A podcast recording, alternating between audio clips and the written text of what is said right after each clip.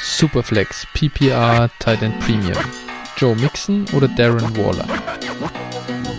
Waller.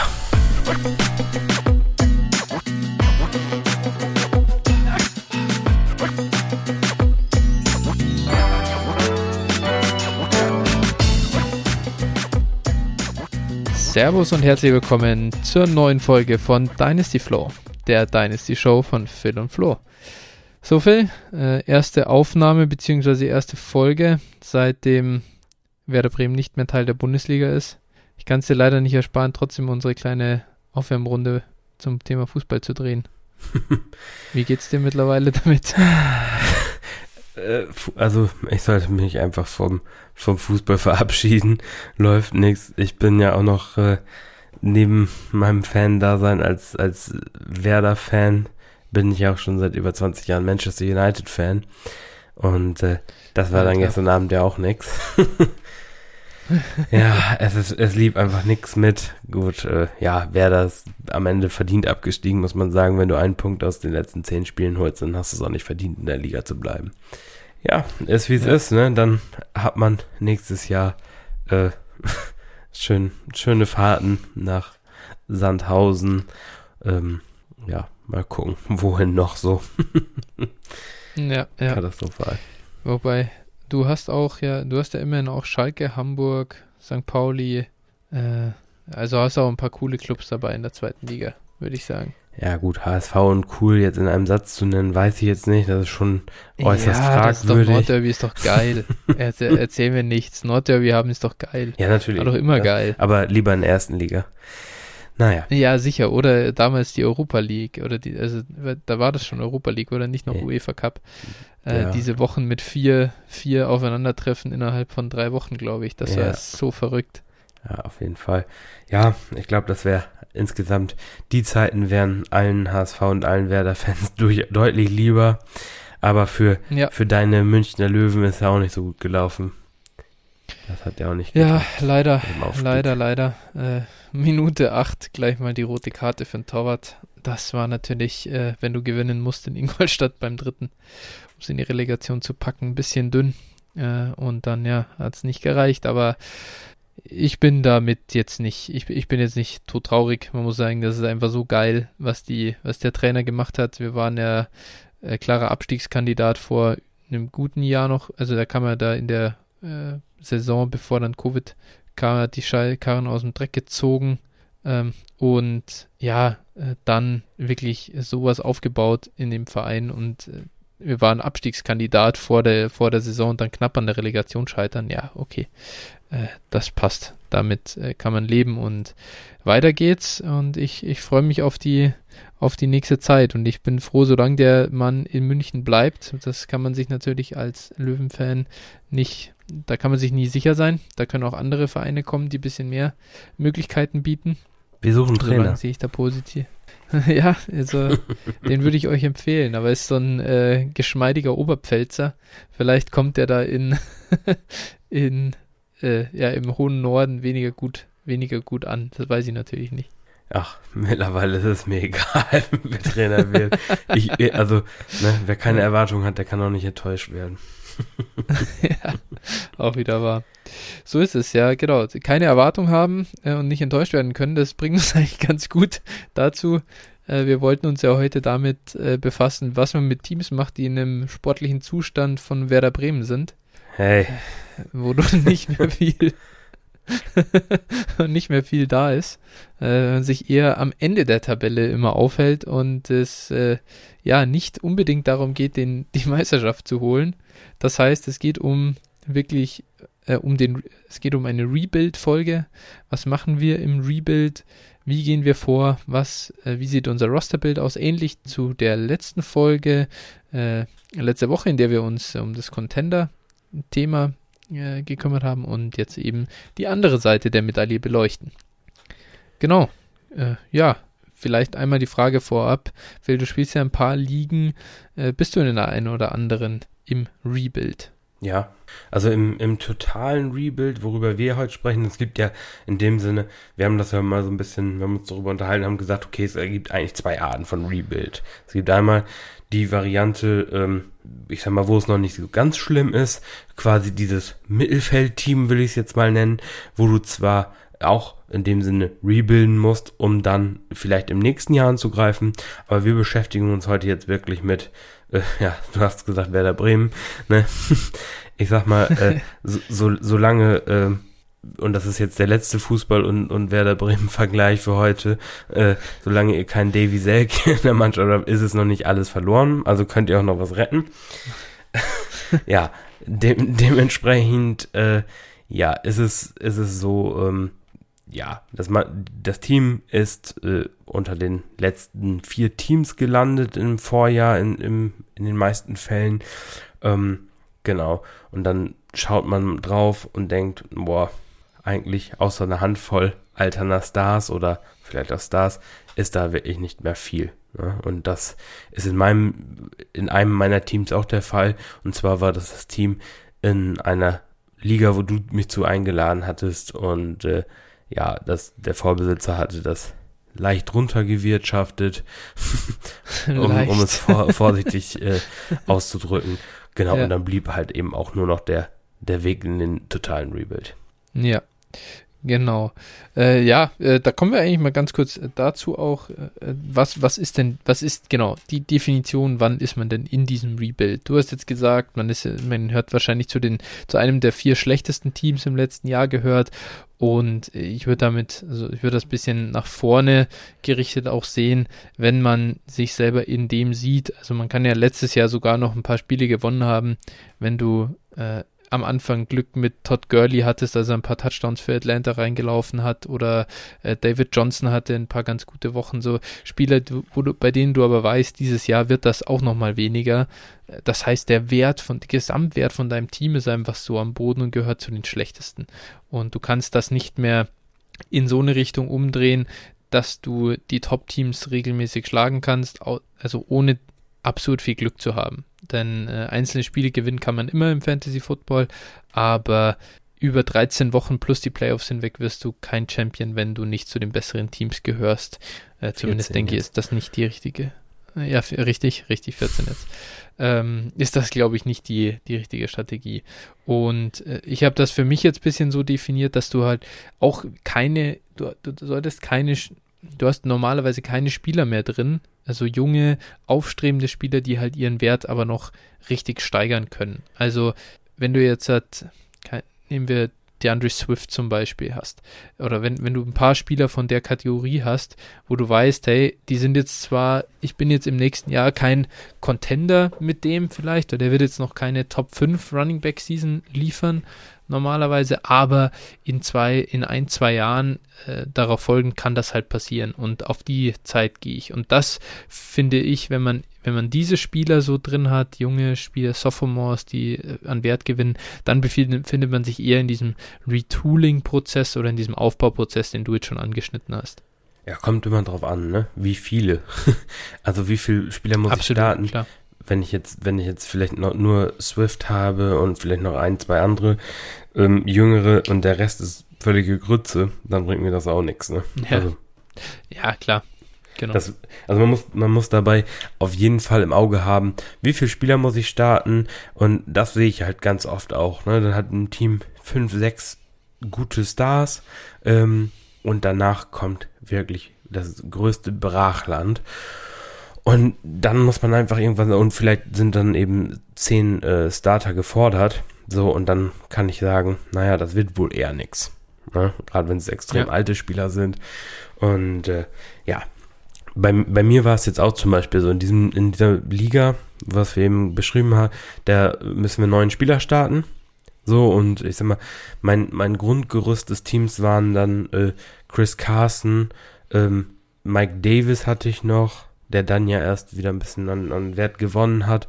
Ähm, dann Mike Evans, äh, Devonta Parker, Tyler Higby äh, und auf Quarterback, ich glaube, Teddy Bridgewater war da so das, das höchste der Gefühle.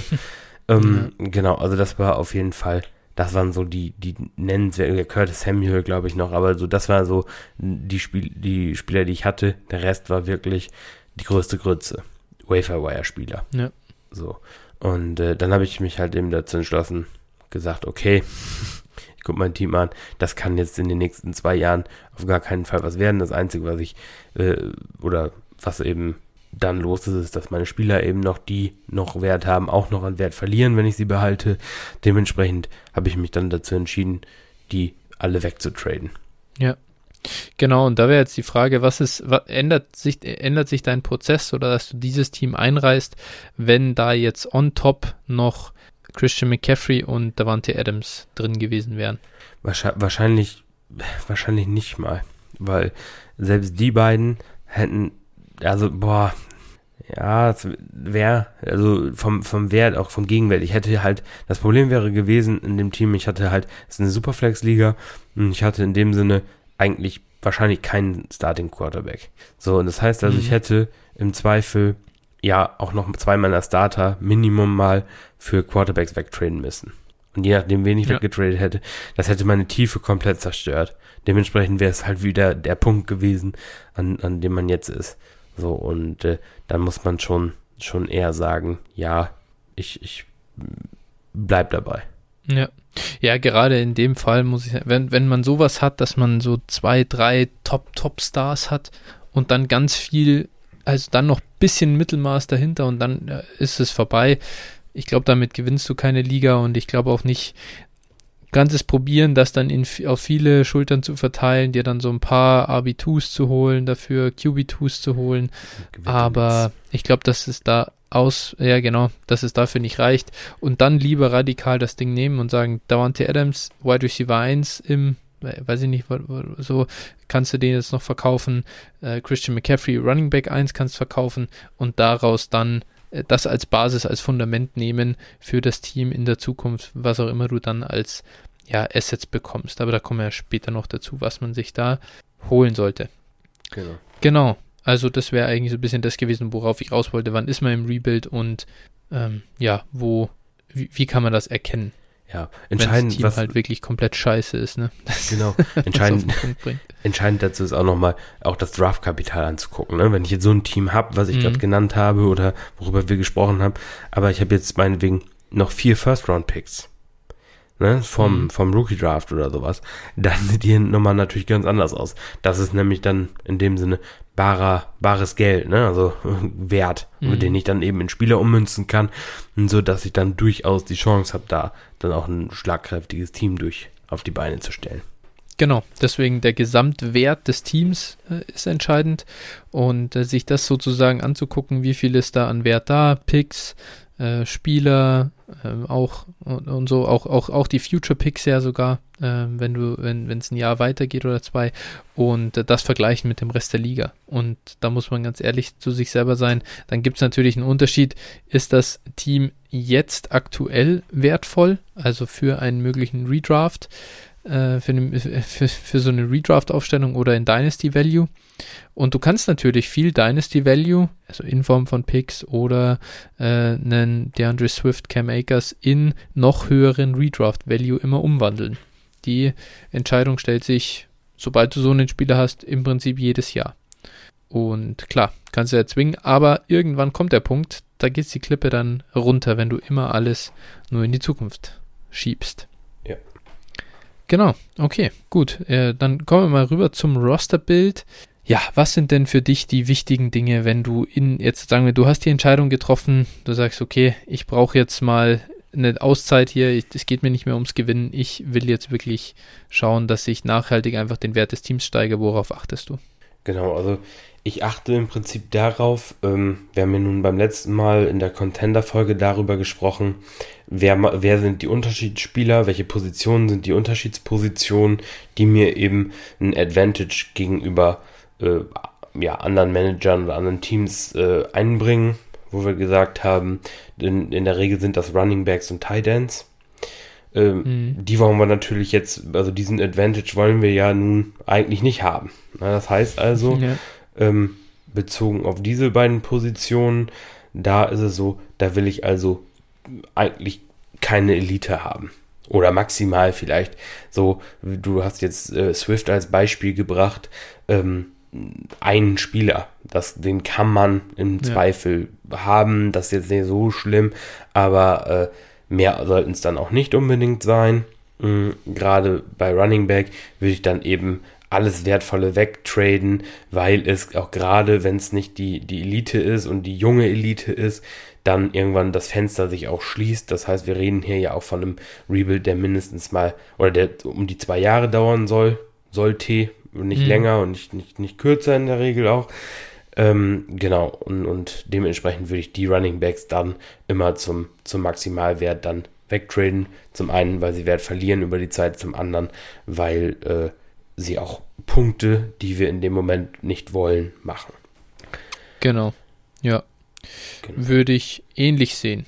Genau. Was vielleicht einmal noch ganz äh, gut ist, das führt ja dazu, dass du quasi alles abgibst, was dir aktuell Produktivität bringt und was äh, Punkte bringt, was dich Spiele gewinnen lässt. Das liegt ja daran, dass du hoch im Rookie Draft picken willst. Daher, das ist halt ein ganz wichtiger Punkt, bevor man das auch anfängt, das quasi ganz eindeutig und nach außen hin zu zeigen, dass man in den Rebuild geht, unbedingt den eigenen Pick holen. Also den musst du halt unbedingt selbst haben. Es gibt auch, wie oft habe ich das davon schon irgendwie im Discord gelesen, ah ja, ich weiß nicht, irgendwie glaube ich, das Team gibt es nicht mehr so her, aber meinen nächstjährigen First Rounder habe ich schon abgegeben. Und dann mhm. hast, dann ist bitter. Ja, so, solange das dann äh, ein Jahr ein Jahr äh, im Voraus passiert oder sowas, da kann man den eigenen Pick in der Regel noch wiederbekommen und noch nicht, ja. das Team noch nicht völlige Grütze ist. Aber natürlich, wenn einem das dann mitten in der Saison auffällt und man schon alle Assets weggetradet hat und dann den wieder haben will, dann wird es in der Regel sehr schwer. Ja. Ja, genau. Also das ist immer die Gefahr, wenn du den eigenen Pick weggibst, so weit in der Zukunft, dass du dann dir denkst in der nächsten Offseason, uh, ah, jetzt möchte ich einreißen und ich habe ihn aber nicht mehr dann halt unbedingt alles dran setzen, äh, den zuerst zu holen, bevor du dann alle weiteren Aktionen fährst. Ja. Und genau, dann an sich Running Backs auslassen, Titans auslassen, hast du gesagt. Wide Receiver und Quarterbacks, vielleicht einmal zuerst zu den Quarterbacks. Ich weiß nicht, wie du das siehst, aber ich finde, ähm, Quarterbacks haben halt einfach einen, einen, schönen Marktwert und haben so die, den Effekt an sich äh, auch gute ja, wie soll man sagen, so, so, so eine gute Schatzkiste zu sein. Die, das ist so die, das, wie, wie, das, wie das langweilige Sparbuch, irgendwie Starter in, in Superflex äh, sind immer gefragt. Und auch wenn ich glaube, dass meistens bei den Quarterbacks, wir wissen ziemlich viel über die, außer Rookies, aber an sich, die, die in der Liga sind, da wird jetzt keiner mehr den, oder normalerweise machen die jetzt nicht die riesen Value-Sprünge und du bindest schon ziemlich viel Kapital drin, wenn du da einen hast, der ganz solide liefert und macht natürlich auch seine Punkte, aber dennoch hast du eine gewisse Sicherheit im, im Kader und kommst nicht in, läufst nicht Gefahr in, in halt Quarterback needy zu werden. Von dem her adressiere ich das immer ganz gern, obwohl ich im Rebuild bin. Wie machst du das? Ja, also ich sehe das zum Beispiel bei Rookies, sehe ich das ähnlich. Aber man muss eindeutig aufpassen, da gibt es jetzt auch ein paar Beispiele aus der jüngeren Vergangenheit. Ich habe heute extra noch nachgeguckt, da ähm, vor zwei Jahren, also 2019, im äh, Mai ADP, Superflex ADP von, von mhm. MFL, ähm, war, wer war da? Wohl Quarterback 3 und Nummer 12 overall. Nur mal für dich, also einfach mal als Quizfrage aufgebaut. Was denkst du, wer das war? Das 2019? Ja, also vor zwei Jahren. Genau. Quarterback Nummer 3. Mhm. Das war noch vor der Lamar-Season, oder? Mm, ja, müsste ja. Mhm. 1920. Boah, wer war denn da Quarterback Nummer 3? Äh, das ist jetzt eine gute Frage. Keiner von den aktuellen auf jeden Fall. Was? Ich glaube, der. Ich glaub, ja. Also ich glaube, der. Alter? Nein, es war, war ein sehr junger. Und äh, derjenige befindet. Nein, derjenige befindet sich jetzt auch nicht mehr in den Top 10. Gut, da wäre bei Trubisky auch. Nee, ich sag's dir, Baker Mayfield. Ah, okay. Ja, krass. Okay. So. Oh, wow, das hätte ich nicht gedacht. Ah, okay. So, und äh, dann noch ein weiteres Beispiel. Ähm, ich glaube, letzte Offseason ging, äh, da habe ich jetzt keinen ADP-Wert, aber ging äh, Carson Wentz in der Regel in Runde 2 ja, bis 3. Runde. So. Ja, Anfang dritte genau. Runde kann ich mich erinnern, ja. So, also dementsprechend um dem Ganzen mal, ne, auch Lamar Jackson, ne, der gut hat sich einigermaßen wieder gefangen, aber der ist auch teilweise komplett eingebaut. Deswegen muss ich da, äh, also würde ich, würde ich da zum Teil mitgehen, würde aber Spieler, die ein unfassbares Value generieren, ja. ne, zum Beispiel, und da kann ich jetzt auch mal ein Beispiel nennen, ähm, wo, wo ich jetzt niemandem sage, trade den unbedingt weg, aber wo man vielleicht mal gucken sollte, drauf gucken sollte, und zwar Justin Herbert. Ne, Wäre jetzt für mich mhm. ein Spieler, äh, der eine unfassbare Rookie-Saison gespielt hat, ähm, hat da aber auch gerade in äh, Metriken überzeugt, eben die, die äh, nicht unbedingt immer aufrechtzuerhalten sind. Ne? Äh, ja. ja Completion Percentage under Pressure zum Beispiel. So, und ja. dementsprechend, gut, er hat jetzt eine bessere O-Line bekommen, alles, ne? Also ich will jetzt nicht sagen, dass der einbricht wie ein, wie ein Mayfield oder auch wie ein Wenz in den letzten zwei Jahren. Ähm, Mayfield hat sich unter auch wieder gefangen, aber ich sag mal, also letzte Offseason wollte ja. den niemand haben in Dynasty. Ja. Und äh, dementsprechend muss man da schon gucken, ob man sich dann nicht überlegt, okay, ich trade jetzt diesen Quarterback, der vielleicht im, im Value so hochaktuell ist, wie beispielsweise mhm. in Herbert, und, und trade den meinetwegen gegen einen, wenn ich im Rebuild bin, gegen einen Mac Jones oder einen Zach Wilson mhm. plus. Ne? So, ich meine, ja. im Moment wäre es nicht möglich gewesen, aber jetzt geht es Richtung Saison und dann wird jedes Team, was einen Zach Wilson zum Beispiel gepickt hat, wird schon verhandlungsbereit sein, wenn es dann und wenn das Team, wenn es für das um was geht. Ne? Mhm. Oder auch gerade wenn ein Ja, Lance interessanter Punkt. Würde ich, würde ich, äh, würde ich absolut verstehen. Äh, muss ich auch sagen, an sich ist das, hätte vielleicht auch selber noch ein bisschen einschränken sollen. Ich glaube, das ist aber was, da kommen wir, wir kommen im, im Cell-Teil noch dazu ich hätte nie, ich würde niemals, ich habe ja darüber gesprochen, du hast ganz wenig Value in dem Team an sich. Mhm. Wenn du dann, jetzt sagen wir, wenn, wenn man sich das wie am Kontostand ein bisschen vorstellen würde, man hat jetzt, das eigene Team ist 50.000 Euro wert und das Top-Team in der Liga ist halt 200.000 Euro wert, dann kannst du natürlich nicht sagen, von den 50.000 lege ich jetzt 30.000 in Patrick Mahomes an, weil genau. er ein genau. Quarterback ist und den Wert so gut erhält. Der wird nicht, der wird nicht teurer als 30.000. Das heißt, das Kapital, das kann nicht mehr werden. Genau. Und daher, die, diese, diese Top-Elite würde ich nicht machen, aber ich habe da jetzt ja ein bisschen darauf geschielt zu sagen, hey, schau mal, jemanden zu äh, eben diese bisschen diese, diese Verhandlungs- ähm, Macht auch zu haben, um, um, Spieler noch verkaufen zu können, wie ein Kirk Cousins, äh, Derek Carr, so ein bisschen die, die hinten dran sind und die im Roster zu haben, um dann im Zweifelsfall in Season mal ein bisschen Leverage zu haben, um nochmal ein verzweifeltes Team zu finden und da einen, einen Quarterback hin verkaufen zu können. Das glaube ich, da kannst du dir, Dan, nimm Daniel Jones zum Beispiel, ist ein äh, Quarterback, der jetzt schon Upside hat. Der wird aktuell nicht, nicht so, der wird aktuell so gerankt, als, als würde er definitiv nur noch 2021 starten, was definitiv sein kann. Aber es kann auch schon sein, dass er eben nicht äh, nochmal reinscheißt und sich jetzt einen Schritt nach vorne macht und dann dauerhafter Starter bei den Giants ist. Dann hast du auf einmal natürlich einen schönen Value Increase. Also diese Wetten muss man, wenn man will, eingehen. Ja, genau, was du gesagt hast, vielleicht einfach auch die Spieler, die noch, wo noch eine Wertentwicklung möglich ist. Das finde ich immer so, genau. sind die spannenden, ne? Also ja. ähm, zum Beispiel, ja, die, die Alten oder sowas, da da ist es nicht möglich. Und wenn du jetzt so einen Derek Carr oder sowas nimmst, der ist in der, in der Offseason ist der immer am wenigsten wert. Und dann, wenn man erstmal sieht, okay, ja, genau. der liefert dir ja. doch solide Punkte, dann äh, ja. kann man ihn doch wieder für einen First Rounder verkaufen an ein Needy-Team, wie du schon sagst. Na klar. Genau. So ist das. Ne, genau, kommen wir aber gleich zum, bei den Buy-Kandidaten zu und vielleicht einmal rüber zu den Wide Receivern. Das sind mhm. ja so äh, ja, die äh, mögen wir ja gar nicht so gern, wenn wir ein Rosterbild bei einem Contender haben. Wie ist es denn? Ist es denn dann jetzt so für dich, dass du als Rebuilder besonders in die Wide Receiver investierst? Mm, ja, besonders in, in so, äh, also ähm, gerne Spieler vor einem oder vor zwei Jahren, wie zum Beispiel äh, DK oder, oder AJ Brown habe ich jetzt in einem anderen Rebuild, der jetzt schon in der anderen Phase ist, da hatte ich die beiden letztes Jahr mhm. und ich denke mal, äh, ja, die, die Wertentwicklung von den beiden ist, ist bekannt. Ähm, ja, und, und solche Receiver habe ich da schon ganz gerne. Natürlich, aber auch da gilt wieder Gleiches wie für die Quarterbacks. Ähm, wenn das passende Angebot kommt und, und mir jemand für einen Wide Receiver zwei oder zwei First Round Picks jetzt reden immer von Superflex, ne? Das First Round Pick ist nicht mhm. gleich First Round Pick mit One QB, nämlich wichtig.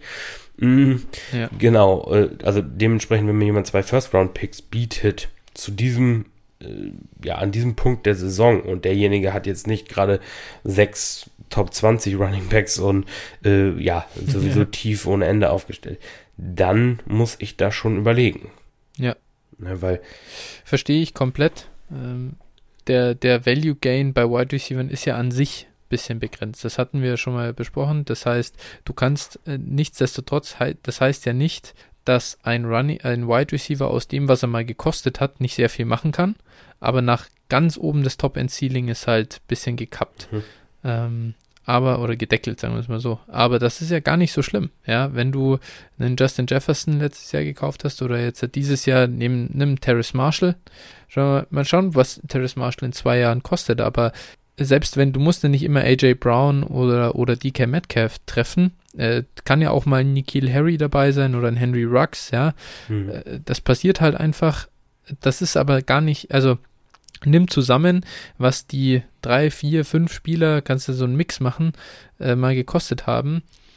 Äh, da, da ist immer noch eine positive Wertentwicklung drin und ich und da einfach, man muss das Mindset auch haben, dieses Risiko eingehen zu wollen. Auch schlechte Bets muss man halt nehmen.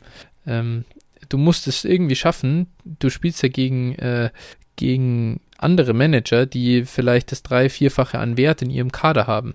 Und das musst du jetzt aufholen über die Jahre. Und das ist nicht einfach. Und das wird nicht damit passieren, dass du nur in Sicherheit gehst und nur auf Safety setzt. So, deswegen kommt halt dann mal auch ein Scheiß raus. Aber ja.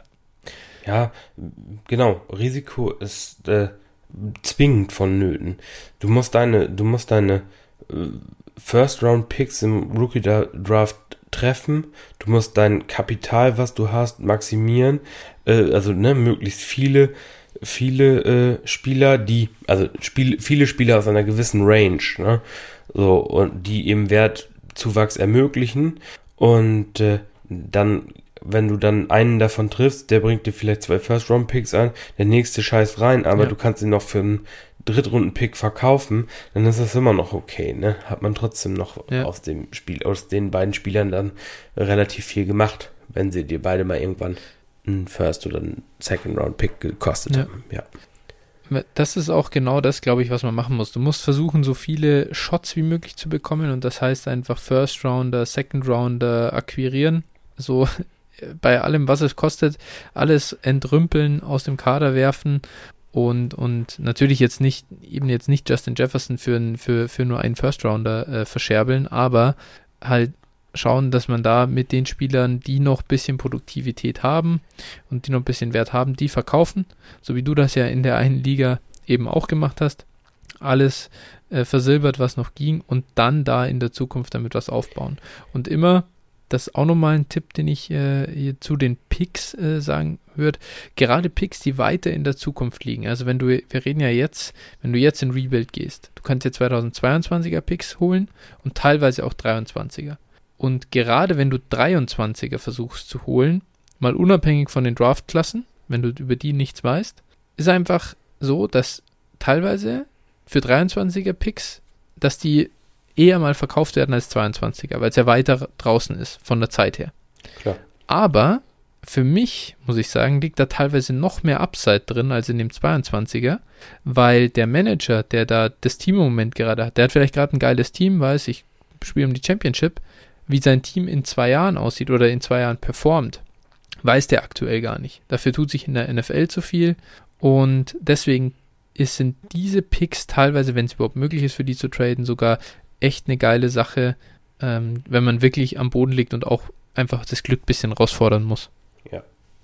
Ja. Und tatsächlich, das ist jetzt auch ein bisschen so, also wenn ich mir mit meinem jetzt mal wieder von, aus der anderen Perspektive gesprochen, aus der Contender-Perspektive gesprochen, wenn ich mir mit meinem Team ganz sicher bin, dann kann ich einen 22er First jetzt aktuell investieren Mache ich, ja. mache ich jetzt aktuell. Ich habe es jetzt zwar gerade in zwei Ligen tatsächlich gemacht, aber da habe ich auch jeweils ziemlich gute Teams und musste da gewisse ja, Sachen äh, über die Bühne bekommen, ähm, weswegen nichts gibt. Aber normalerweise Manager, die jetzt aktuell Picks für in zwei Jahren wegkloppen, die handeln auch nicht gerade verantwortungsvoll für ihr Team. Also das ist ja. leider so. Ähm, so groß kann der Need jetzt aktuell noch gar nicht sein, dass ich jetzt schon 23er First verkaufen muss.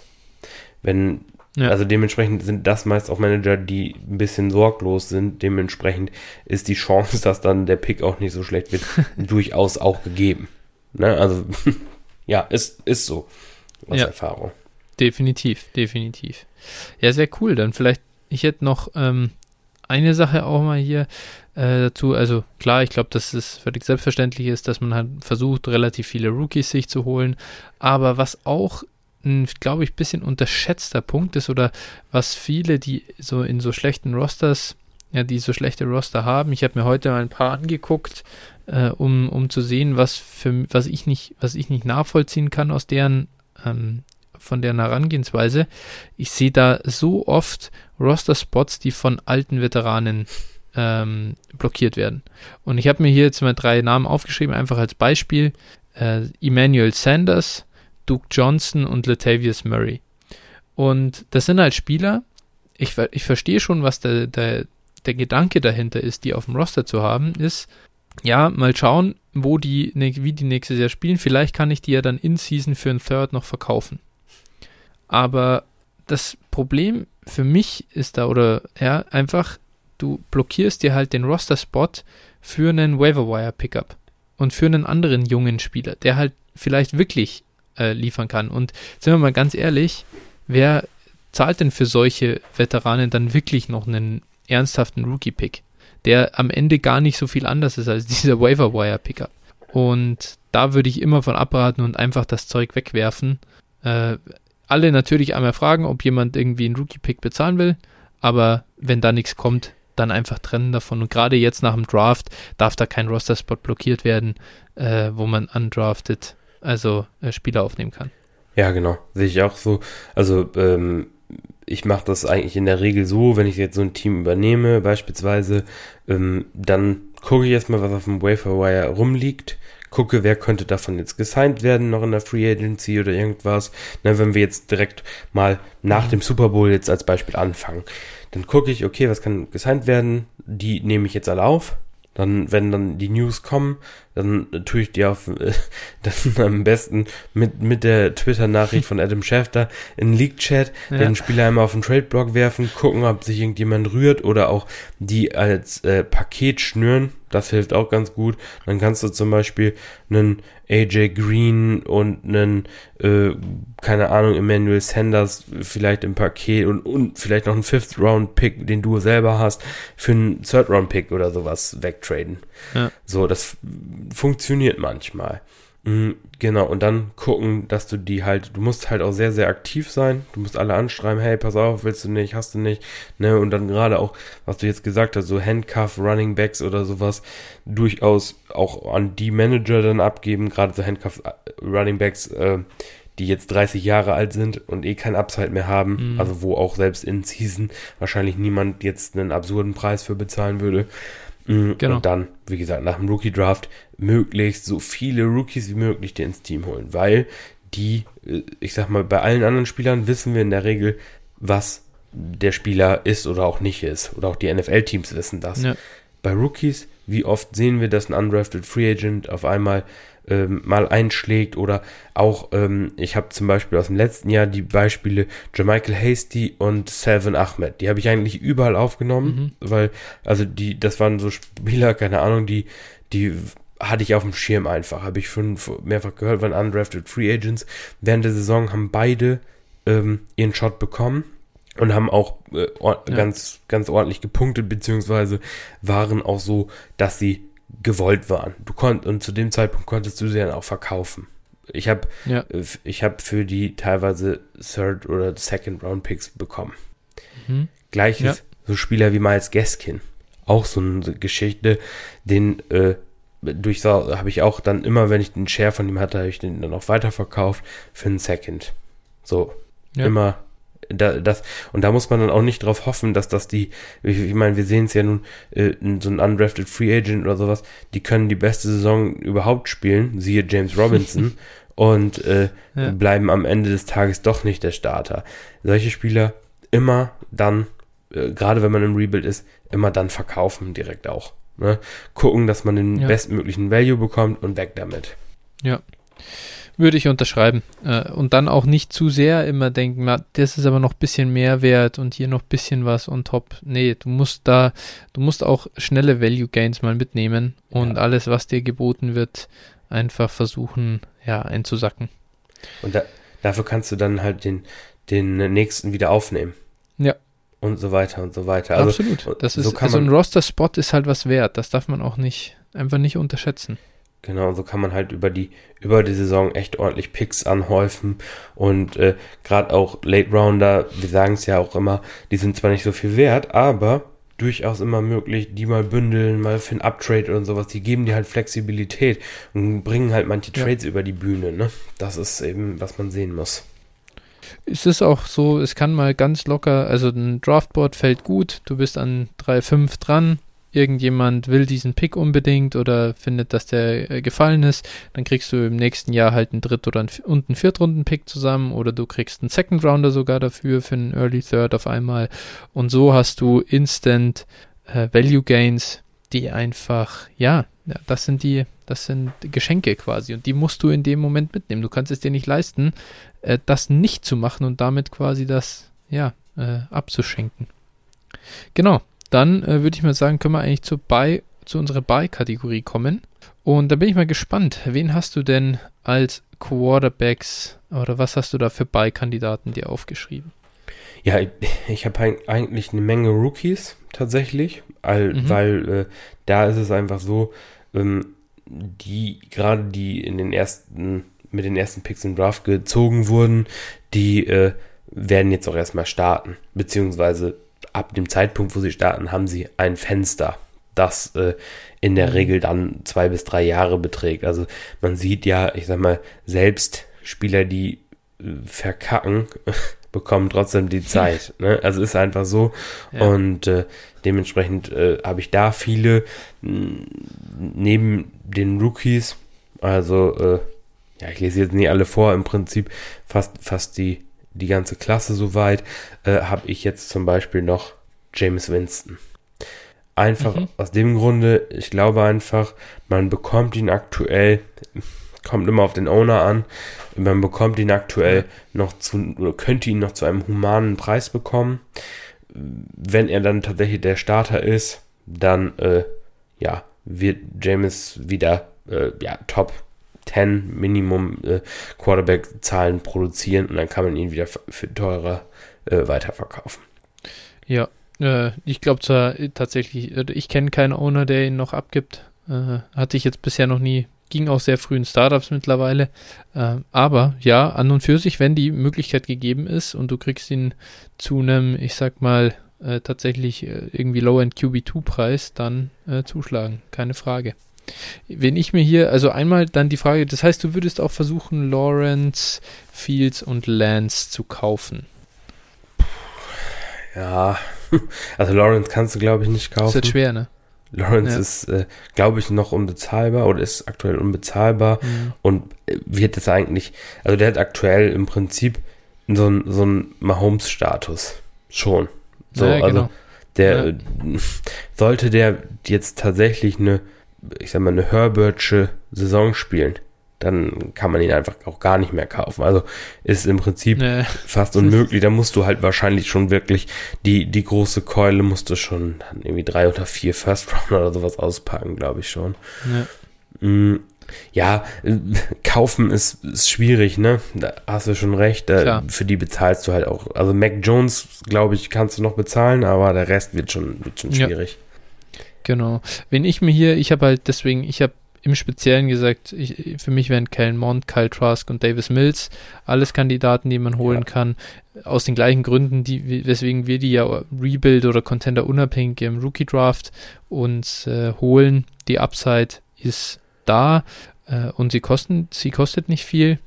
Und dann habe ich mir hier noch die Kandidaten Gardner Minshew, Marcus Mariota und Dwayne Haskins aufgeschrieben.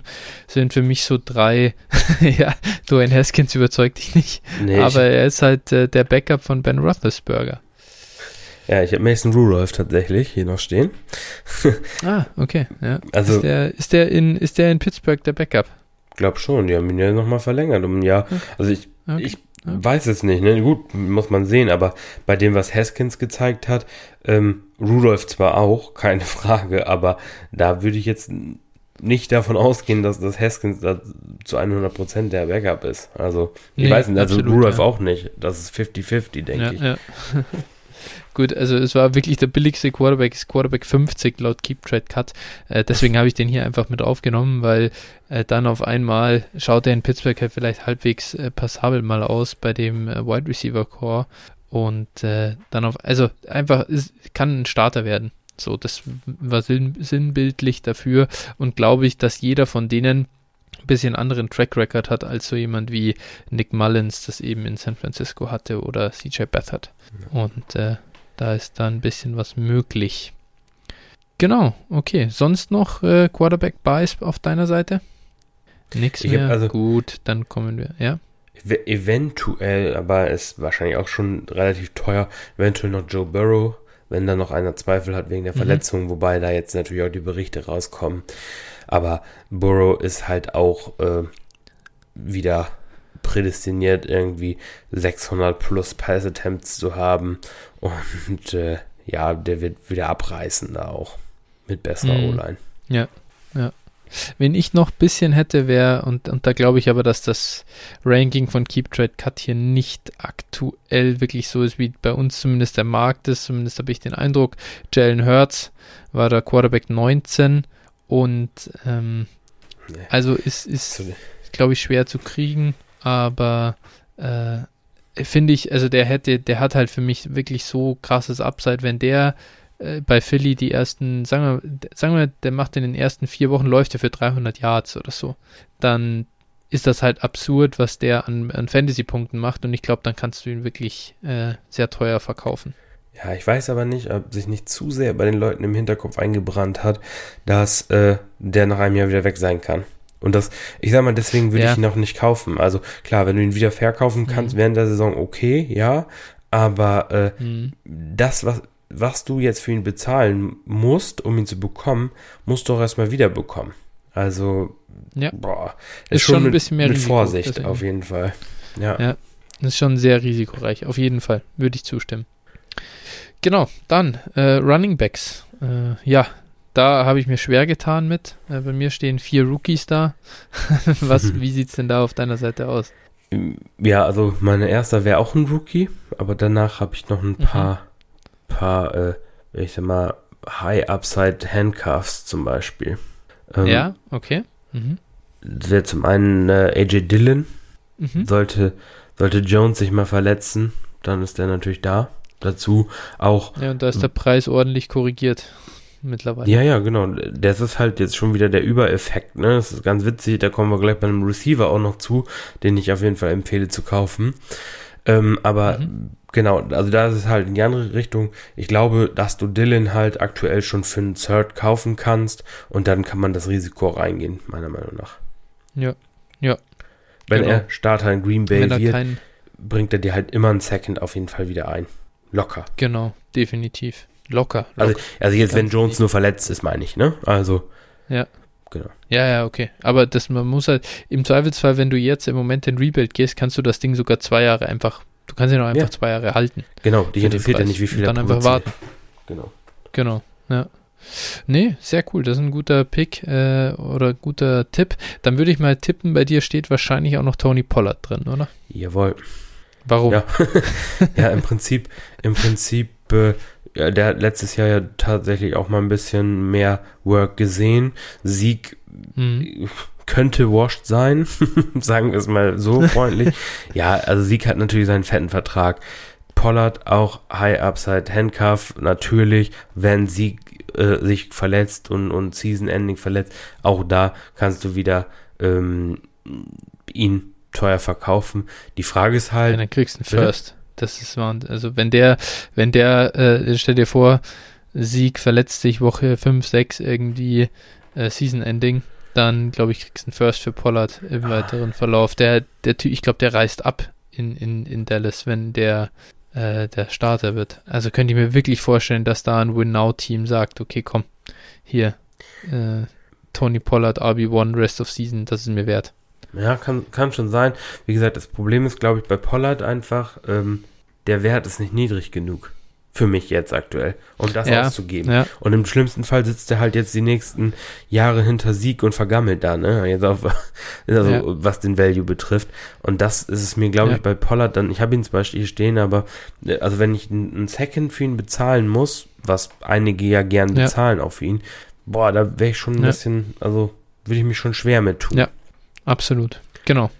Würde ich auch nicht mehr machen. Das ist mir dann auch zu viel tatsächlich. Genau. Ähm, dann, was sind denn sonst deine, deine Buys? Dann, dann witzigerweise habe ich einen, den wir sogar in der Contender-Folge auch genannt haben. Und zwar äh, Zach Moss in Buffalo. Ja. Ähm, den kannst du nämlich auch teilweise schon sehr günstig kaufen. Und warum nicht? Ne? Also setze ich mir auf die Bank, sollte der einschlagen, dann verkloppe ich ihn wieder, sollte es nichts werden, ja, dann habe ich Pech gehabt. Aber das ist so ein Shot, den ja. man einfach wagen kann. Ja, ja, definitiv. Das ist so, ich habe hier bei mir jetzt, äh, ich habe ja gesagt, ich habe die Rookies hier stehen. Äh, Chuba Hubbard äh, finde ich da. Du hattest es ja schon mal äh, in der, in der, in einer unserer Rookie-Folgen gesagt. Es ist für dich ein schöner, schöner Pick dahinter. Christian McCaffrey. Man hat gesehen, was Mike Davis dann in äh, Carolina geschafft hat. Und Chuba Hubbard hat auch die Upside dann auf einmal irgendwie RB2-Zahlen aufzulegen und ist äh, ideal. Dadurch, dass er halt auch noch ein Rookie ist, passt er sehr gut in das gesamte äh, Rebuild, ähm, ja, in die gesamte Strategie rein. Genau, ja, ich hätte, ich hätte dann noch ähm, Ramondre Stevenson, eben auch yes, aus Gründen, auch, super ja. billig und äh, ja, das Backfield in New England ist alles andere als äh, klar zugeordnet, also dementsprechend äh, ja. Deswegen, ich pick ihn auch überall aktuell, auch für jedes Team eigentlich. Das ist jetzt auch Rebuild unabhängig, aber natürlich gerade gerade da, wenn so einer dann den Value hat, macht ein, zwei gute Spiele, kannst du ihn immer auch für einen Second verkaufen, wenn er dir vielleicht einen Force gekostet ja. hat. Generell ist das halt was, äh, so Messi Backfields. Normal sagt man immer stay away from Messi Backfields, aber Messi Backfields sind genau das, was wir eigentlich wollen in der Hinsicht, denn dann sind alle billig so ein bisschen und abgewertet. Und wenn du dann den findest, der tatsächlich trifft und eine größere Rolle hat als erwartet, dann sind da schöne ähm, ja, Wertgewinne möglich. Und da ist mein nächster Kandidat oder auch, ja, mein letzter Kandidat Elijah Mitchell. 49ers Running Back, kostet auch gar nichts. Und jetzt ist Jeff Wilson verletzt, Trey Sermon. Ich bin noch kein ganz überzeugter Trey Sermon Truther. Müssen wir mal sehen. Äh, Raheem Mostert muss man auch mal sehen, ist auch immer verletzt. Also, dass Elijah Mitchell aufs Feld kommt, ist gar nicht so weit weg und ist dann jung, schöner Upside. Ähm, und auf einmal kann da ein bisschen Hype entstehen. Ja. Ja. Ansonsten hätte ich noch einen. Und zwar wahrscheinlich der teuerste aus den, den wir jetzt hier genannt haben. Aber für mich, mhm. ähm, ja, für, für so einen tiefen Rebuild schon noch etwas schwieriger, aber ähm, wäre sonst Javante Williams halt einfach. Ne? Der wird mhm. jetzt aktuell durch Melvin Gordon noch ordentlich gebremst sein und äh, ja, der Hype wird dann nächste Offseason wahrscheinlich real sein bei ihm. Ja, definitiv. Ich würde hier auch Travis Etienne dann einfach nennen. Also wir haben es gerade gesehen, wie später in den Drafts ging. 1,7, 1,8, 1,9. Äh, der ist teilweise noch echt bezahlbar, weil natürlich der Landing-Spot nicht geil ist so, aber und jetzt kommen so Camp-Berichte, er wird als Receiver eingesetzt und bla bla, aber es ist ja eigentlich ganz geil.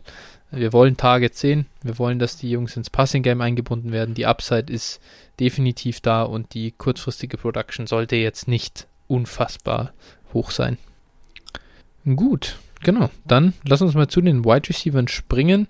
Hier würde ich mal, also einmal kurz zum Anfang sagen, was ich nicht empfehle oder nicht mache, ist so ein Buy Low von schlechten Rookies, also von letztjährigen Rookies. Also Jalen Rager, Denzel Mims, das sind für mich Wetten, die kann man zwar nehmen und kann dann sagen, hey, der ging ja letztes Jahr 1,12 oder 2,03 und jetzt kriege ich den schon für einen Late Second oder für einen Early Third, weiß ich, so irgendwie so.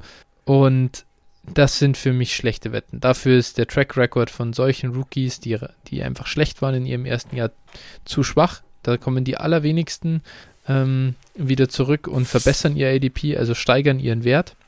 Und von solchen Wetten lasse ich die Finger. Das muss schon so extrem werden und das bringt mich dann trotzdem zu meinem ersten Buy-Kandidaten, bei dem ich mir jetzt hier quasi widerspreche. Das ist Henry Rux. Der ist nämlich so im Wert zusammengefallen, dass es schon wieder so ist, da, da gilt diese Regel nicht mehr. Da ist es nicht so wie bei Jalen Rager, dass du jetzt einen Late Second hinlegen musst, sondern äh, ich habe den im, in Runde 14, glaube ich, von einem Startup jetzt äh, letztens mal genommen. Und da muss ich einfach sagen, hey, der, der Value ist so am Boden, äh, da kannst du ja fast für einen Fourth Rounder schon einkaufen. Und dann nehme ich den Shot auf Henry Rux all day long. Ja, ich äh, stimme dir dazu. Mein, mein erster Wide Receiver wäre hier auch, weil der auch im Value gefallen ist, aber nicht auf dem Niveau von einem, von einem Rux, äh, wäre hier T. Higgins. Also T. Higgins ist äh, von März bis heute 20 Spots im, in der Startup ADP gefallen, von 52 mhm. auf 72. Hm, hat natürlich was mit einem gewissen Jammer Chase zu tun, ja. aber da haben wir wieder so eine Überkorrektur. Ähnlich wie bei Dylan. Mhm. Ähm, Higgins wurde halt irgendwie als, als, weiß ich nicht, Top 12 äh, Fantasy Wide Receiver gesehen vorher. Zu Recht auch, durchaus. Ja. Ähm, aber jetzt wurde er halt extrem runtergestuft. Ich habe Higgins in einem Rookie Draft gekauft für Michael Pittman, der eben einer der entsprechenden Receiver, die du gerade meint, angesprochen hast, ist, plus 2,6 mhm. in der 14er Liga, also Pick 20. Boah. So, ja. ne, das war, war so ein, das kam mir extrem, auch extrem billig vor natürlich. Ich glaube nicht, dass jeder ihn dafür weggibt, aber äh, ja, das ist auf jeden Fall ähm, dann für mich ein Target. Ja, es gibt halt viele Pitman-Believer, ja. Das ist halt einfach, dass die sehen die Opportunity in Indie. Ja. Und ähm, ja, das ist halt, ich meine, ich kann das, die, die Leute, die mir da einfallen, die Jungs, die diese Buy-Low-Targets sind, diese angeblichen Buy-Low-Targets sind äh, Michael Pittman, Denzel Mims, Jalen Rager, äh, Gabriel Davis.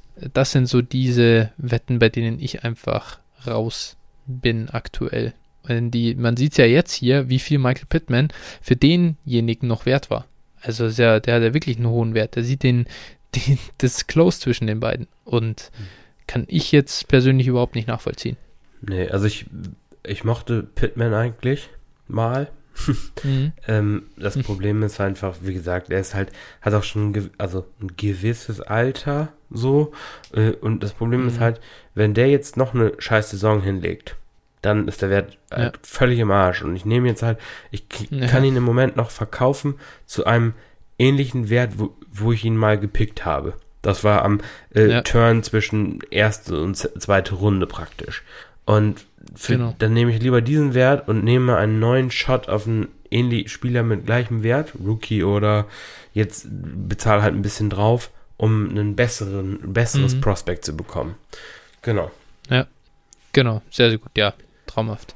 Dann, äh, äh, gut, okay, das war dein T. Higgins. Ähm, sehr geil, gerade wenn man ihn so günstig kriegen kann, das ist schon Wahnsinn. Äh, und dann hätte ich meinen nächsten, das wäre jetzt hier Daniel Mooney. Mir gefällt einfach bei Daniel Mooney, ich sehe jetzt nicht die, die Top-Mega-Upside bei ihm, aber er ist Wide Receiver 50 aktuell und ich glaube, er ist wirklich die Nummer 2 in, in Chicago. Und mir, was mir halt daran gefällt, einfach ist dieses, dieses Match mit äh, Justin Fields. Ein überragender Downfield-Passer und Daniel Mooney, der Deep Threat, der in der Offense spielt, wo Allen Robinson nach wie vor so viel äh, Aufmerksamkeit bindet, da kann ich mir halt vorstellen, dass der immer wieder seine ja, explosiven Plays drin hat, relevante Wochen äh, abliefern kann und dann kann es ihn doch deutlich besser verkaufen als Wide Receiver 50. Wäre zumindest meine Hoffnung. Ja, ich hab, hätte jetzt noch äh, Chase Claypool tatsächlich. Ähm, der geht auch mhm. aktuell, also hat auch irgendwie nochmal so, ein, so einen Value-Dip genommen, nachdem er ja richtig krass ausgebrochen ist während der Saison.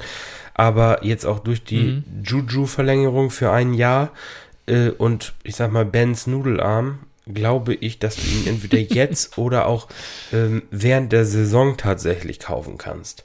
Und mhm. es ist einfach so, Juju hat nur einen Jahresvertrag und Ben wird dann wahrscheinlich auch weg sein. Im schlimmsten Fall hast du es ja. halt zwar, dass dann einer von der von uns vorhin genannten dann Quarterback wird in Pittsburgh, äh, aber es kann genauso ja. gut sein, dass ein James oder sowas in Pittsburgh unterschreibt dann.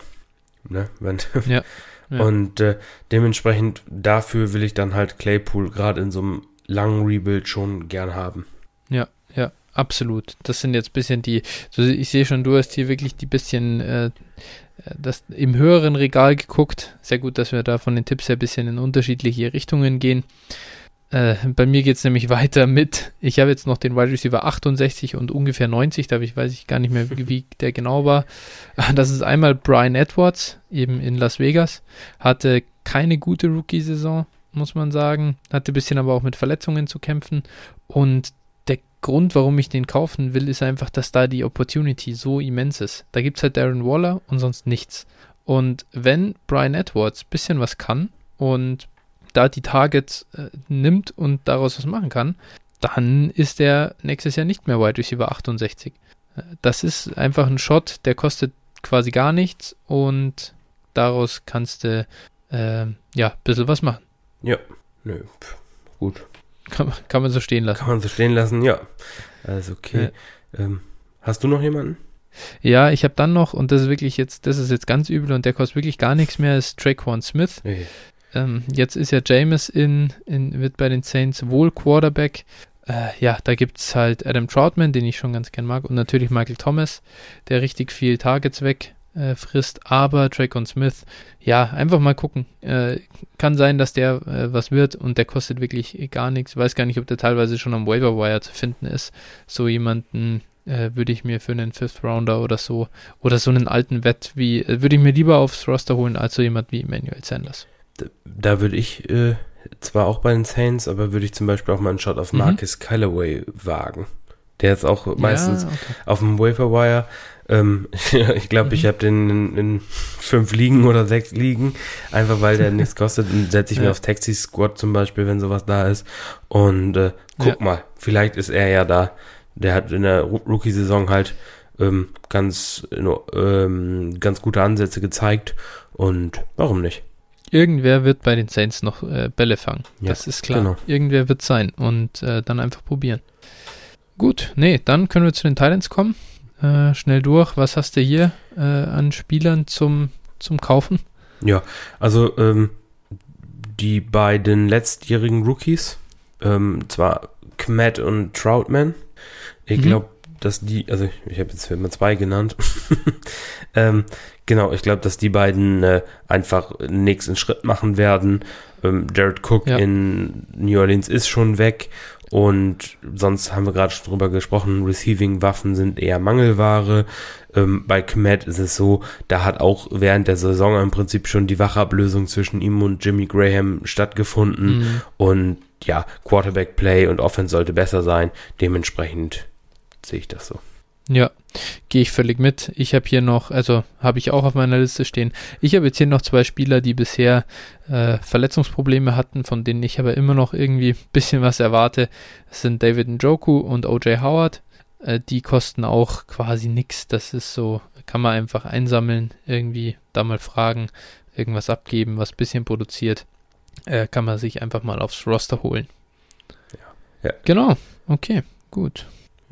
Super. Dann wären wir durch mit unseren Buys, glaube ich, ja. hier für die für den Rebuild. Und dann kommen wir zum Sell. Äh, da glaube ich, sind wir recht schnell durch. Also ich habe das bisschen angefangen und dann habe ich, äh, steht bei mir immer, ich, steht bei mir jetzt hier bei Quarterbacks die Top Quarterbacks, bei Running Backs die Top Running Backs, bei Wide Receiver die Top Wide Receiver und bei Titan die Top Titans. Also alles zu Assets machen, zu Picks machen, zu whatever machen, was richtig Wert hat. Und ich weiß gar nicht, ob man da jetzt noch einzelne Spieler tatsächlich nennen kann, eigentlich, die vor allem klare Sell-Kandidaten sind. Nee, ich habe mir auch nur aufgeschrieben, ich habe aufgeschrieben, alle Allstars, besonders Running Backs, Wide Receiver ab 26, 27, ähm, Elite Tight Ends und QBs mit unsicherer Zukunft. Mhm. Ne? So, das war meine Liste. Ja. Ja, ich denke einfach, ich glaube, dass es völlig logisch ist, dass du jemanden wie Tom Brady äh, oder Aaron Rodgers jetzt verkaufst. Also ich glaube, das, das brauchen wir jetzt nicht, nicht mehr noch äh, direkt zu benennen. Ich finde deine äh, ja, Zusammenfassung da gut und generell auch einfach, ich mache das schon so, das sieht vielleicht auch ein bisschen jeder anders, oder wie, sagen wir, wie siehst du das? Äh, Justin Jefferson, DK Metcalf, AJ Brown, die Top Wide Receiver, die ja super jung sind und die dir auch nach deinem Rebuild helfen können. Würdest du die jetzt verkaufen oder findest du, das äh, sind Spiele, die man behalten sollte? Immer eine, Anf eine Frage des Marktes tatsächlich. Also ich würde sie jetzt nicht zu einem zu einem minimalen Preis verkaufen, also äh, mhm. dafür nicht, aber wenn ich einen soliden Preis, also wir reden hier jetzt irgendwo von mh, hm, zwei Firsts in der Superflex-Liga, 12er, so, wenn ich den bekomme, dann würde ich schon drüber nachdenken und manchmal kriegt man sogar noch mehr dafür. Ne? Oder ähm, ja. der, der gute alte Bauerntrick, einfach im, im, bei den Receivern downtraden. Ne? Das heißt, ja. das heißt zum Beispiel, äh, du hast zum Beispiel in einer Liga den Trade gemacht, ähm, Justin Jefferson gegen DJ Moore und ein First-Round-Pick. Ne? Ja. Das, ja, sowas, klar, das ist super. Ja, genau, weil der, äh, ja, dann hast du noch, das ist eh das Beste, finde ich, was man machen kann, noch in ein weiteres Asset, was auch nicht schlecht ist, was, was auch nochmal wachsen kann, plus einen Draft-Pick. Genau. Äh, also du hast ja so, so jemand wie Chase Claypool genannt. Wenn du das auch machen kannst, Claypool plus den First, es ist für mich, das ist dann cool. Ja. Dann, so kann man einfach mehr Value anhäufen. Jo. Genau, okay, gut. Dann sind wir durch mit unserer Rebuild-Folge. Und ja, dann äh, wünschen wir dem ganzen, den ganzen Hörern noch ein schönes Wochenende. In äh, kurz, kurz darauf folgend wird unser großes JIT Rookie Draft Spezial rauskommen. Ähm, ich glaube, das kann sich dann jeder, der will, anhören. Ich denke, wir werden einen Großteil, also ein Teil unserer Hörer spielt eh selber mit. Da äh, erklärst du das Ganze auch nochmal, was da hinten dazugehört und wo man sich da äh, bewerben kann drum, dass man auch in Zukunft vielleicht äh, mitspielen kann selber. Und ja, dann bleibt mir eigentlich gar nicht mehr viel zu sagen, äh, außer ja, vielen Dank fürs Zuhören und ich wünsche dir was. Ja, danke. Ich mache hier nochmal ein bisschen Werbung. Ne? Folgt Logo. uns gerne auf äh, Twitter ähm, at DynastyFlow, Flow mit PH, ganz wichtig. Ähm, genau, dann dir, das ist at 49erFlow, also 49, dann auch als Zahl. Oder mir, Phil81190. Genau, das wäre wär cool. Dann auch gerne bei Apple Re Review da lassen, wenn ihr Bock habt. Ne, freuen wir uns auch drüber. Genau, und äh, ansonsten gibt es da, glaube ich, nicht mehr viel zu sagen. Absolut, richtig. Nice, top. Gut, dann, jetzt hat, äh, du bist jetzt gleich bei den Fantasy Dominators.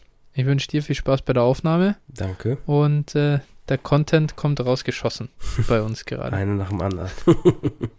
Eine nach dem anderen. Alles klar. Alles klar. Gut, passt. Hau rein. Dann hau rein. Ciao. Mach's gut. Ciao, ciao.